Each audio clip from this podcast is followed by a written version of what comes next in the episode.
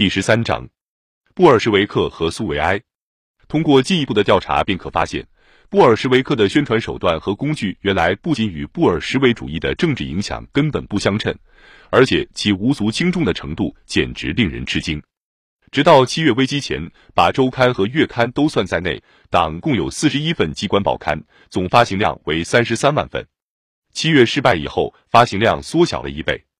八月月底，党的中央机关报印量为五万份。在党掌握彼得格勒和莫斯科的苏维埃的时候，中央委员会的钱柜里的现金约为三万纸卢布。知识分子几乎根本没有意愿要入党。投身一九零五年革命的大学生出身的所谓老布尔什维克当中，很多人现在变成了事业有成的工程师、医生和官吏。他们毫不客气地向党展示自己充满敌意的背影。即使在彼得格勒，记者、演讲人和宣传人员往往也是很缺乏的，外省根本就顾不上了。没有领导人和政治上在行的人物能向人民讲清布尔什维克到底追求什么。各个偏僻的角落，尤其是前线，都发出了这样的呼唤。在农村，布尔什维克支部几乎完全不存在，通信联络也处在一片混乱之中。听凭其独立行事的地方组织，有时不无理由的指责中央，说他只领导彼得格勒。在机关如此薄弱和报刊发行量如此微小的情况下，布尔什维主义的思想和口号究竟怎样才能掌握人民呢？谜底很简单，适应阶级和时代强烈要求的口号，给自己开辟了无数条渠道。火热的革命环境的突出之处，就在于它是思想的优良传导体。人们高声诵读布尔什维克的报纸，直到把纸都读破了。最重要的文章读得滚瓜烂熟，还被不断复述、不断传抄，而有些地方尽可能的把它们翻印出来。比雷科讲述说。司令部的印刷所曾经给予革命事业巨大帮助。我们在印刷所尽可能多地印刷从《真理报》选取的某些文章，以及很贴近士兵口味，并且他们容易理解的小册子。而且，所有这些借助于速递邮件、自行车和摩托车，骑手火速送到了前线。与此同时，免费运送到前线的数百万份资产阶级报纸却找不到读者。大批沉重的包裹一直没有拆开过。抵制爱国主义报刊往往带有示威的形式。第十八西伯利亚市的代表通过决议要求资产阶级政党停止寄送书报，因为他们没什么用处，只能煮开小锅里的茶水。布尔什维克的报纸得到的是完全不同的对待，因此他们的正面效果或者负面效果，如果可以这样说的话，都是高的无法比拟的。对布尔什维主义成功的惯常解释被归结为口号简单。他们迎合了群众的愿望，这里是有部分的真理。布尔什维克政策的完整性取决的因素正好与民主派政党相反，他摆脱了不说出来的或者半吞半吐的禁忌，这禁忌归根结底就是保护私有财产。但是这一区别并没有消除问题。如果说布尔什维克右边站着民主派，那么竭力把他们从左边挤出来的时而是无政府主义者。时而是最高纲领主义者，时而又是左翼社会革命党人。然而，所有这些团体毕竟都没有摆脱无能为力的状态。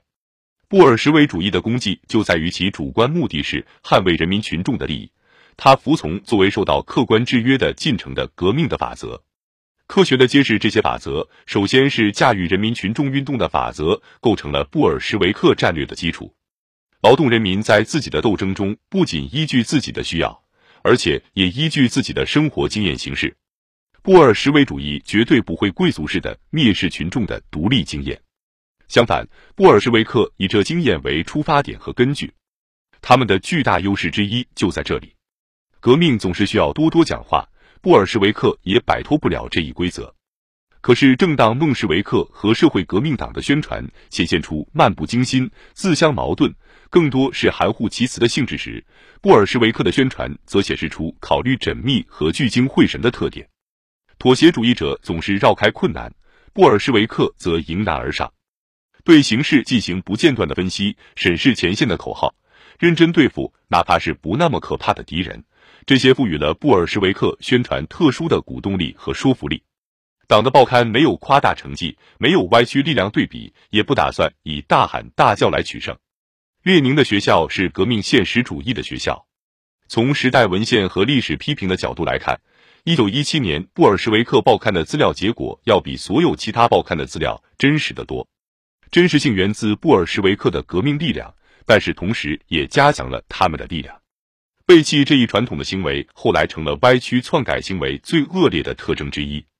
列宁刚回来时就说过：“我们不是江湖骗子，我们只能根据群众的觉悟程度办事，即使因此而不得不处于少数地位，也只好如此。”不要害怕处于少数，我们就要进行批评，使群众不再受骗。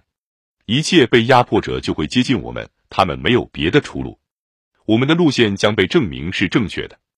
出现在我们面前的是一目了然的布尔什维克政策，它与花言巧语和冒险主义截然相反。列宁正处在地下状态。他紧张地注视着各种报纸，像往常一样去读出字里行间的含义，在为数不多的个人交谈中捕捉没有考虑成熟的意见和没有说明白的意图。群众中出现了退潮，为布尔什维克遭到诬陷而进行辩护的马尔托夫，同时又悲伤地讽刺该党，说他竟然自找失败。列宁才想到，这方面毫无掩饰的传言很快就传到了他那里。有些布尔什维克不是没有发出过悔过的腔调。敏感的卢纳查尔斯基并不孤单。列宁写到了小资产者的啜泣，也写到了对啜泣反应过敏的那些布尔什维克的背叛行为。各区和外省的布尔什维克赞许的响应这些严厉的评价。他们越来越坚定的相信，这个老人没有惊慌失措，没有陷入绝望，也没有被偶然的情绪所左右。有一位布尔什维克中央委员。不记得是不是斯维尔德洛夫给外省写信时说：“我们暂时还没有报纸，组织也没有被破坏，代表大会也没有延期。”列宁全神贯注地关注筹备中的代表大会，并且为他拟定了主要的决定，提到了继续进攻的计划。代表大会事先就被称为联合的代表大会，因为代表大会需要面对某些独立的革命团体加入党的议题，这当中首先就是彼得格雷的去联派组织。属于该组织的有托洛茨基、岳飞、乌里茨基、梁赞诺夫、卢纳查尔斯基、波克罗夫斯基、曼努伊尔斯基、卡拉汉、尤列涅夫，以及另外几位过去就已知名或者还只是行将知名的革命者。七月二日，也就是示威前一天，代表着大约四千名工人的聚联派成员在这天举行代表会议。作为听众出席会议的苏哈诺夫写道。大多数人是我不认识的工人和士兵。会议工作极其迅速的开展起来了，而且他的成就大家都觉察得到。有一点不清楚，你们跟布尔什维克的区别是什么？为什么不同他们在一起？该组织的个别领导人企图拖延合并。托洛茨基为了加速合并，在《真理报》上发表了一份声明。据我看来，现在在叙联派与布尔什维克之间不存在任何原则上或者策略上的分歧。可见，没有能证明这些组织继续分别存在的理由。